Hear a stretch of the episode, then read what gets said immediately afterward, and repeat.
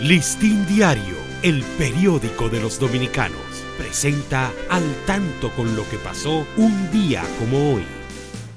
16 de agosto de 1863 se da el grito de libertad en el Cerro de Capotillo por los generales Santiago Rodríguez, José Cabrera y Benito Monción, iniciándose así la Guerra de la Restauración porque tendía al restablecimiento de la independencia dominicana. 1887. En La Vega tiene efecto la inauguración del ferrocarril entre dicha ciudad y el puerto de Sánchez en la bahía de Samaná.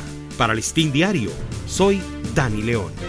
Listín Diario, el periódico de los dominicanos, presentó al tanto con lo que pasó un día como hoy.